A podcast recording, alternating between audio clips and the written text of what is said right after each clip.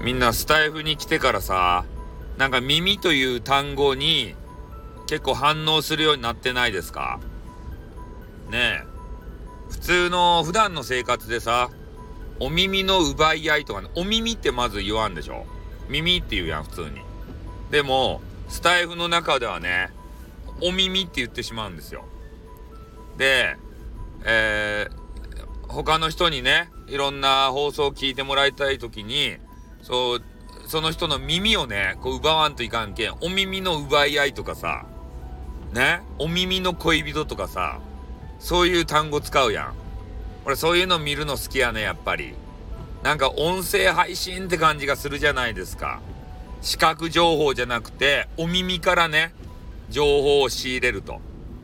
で、ちょっと変態ティックなことを言うと、俺の発する言葉、これがね、激川ガールの耳の中にね、お耳の中に入っていってるんだなと思うとね、めちゃめちゃ燃えるんですよ。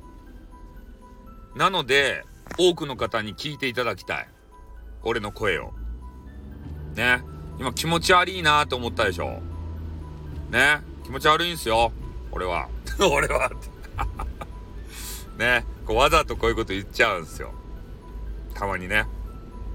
いや、もう真面目ぶったりさ、面白いだけの人なんてね、ダメなんですよ。バランスが取れてないんだよ。たまにこうやってね、気持ち悪げなことを言うので、そこでバランスが取れてるんだな。人間味があるやん。うん、これが人気の秘訣やと思うんですよ。うん。なんか、正しいことばっかり言うさ、人って信用ならんくないっすか？裏で何やっとうかわからんやん。もう俺はさ、もう、すべてをね、さらけ出しとるけん。表も裏も中とですたい。ね。こういうことも臆さずにね、こう言うてしまうし、隠さずにさ。みんなね、変態なところ隠してると思うよ。ね。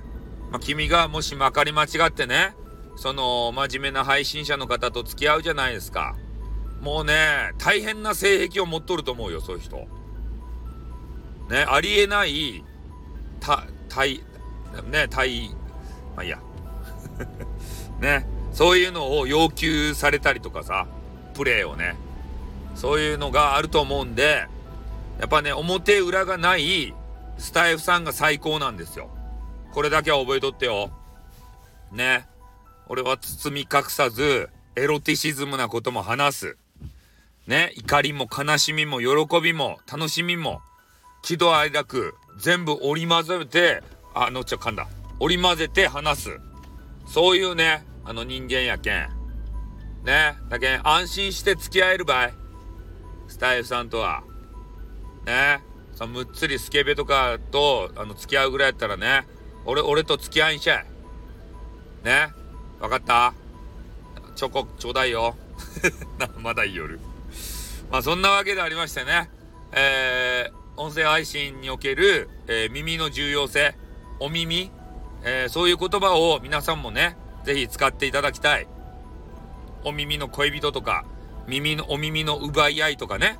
うん。そういうのが、あの、面白いと思います。じゃあ、この辺で終わります。あっとまたなにょ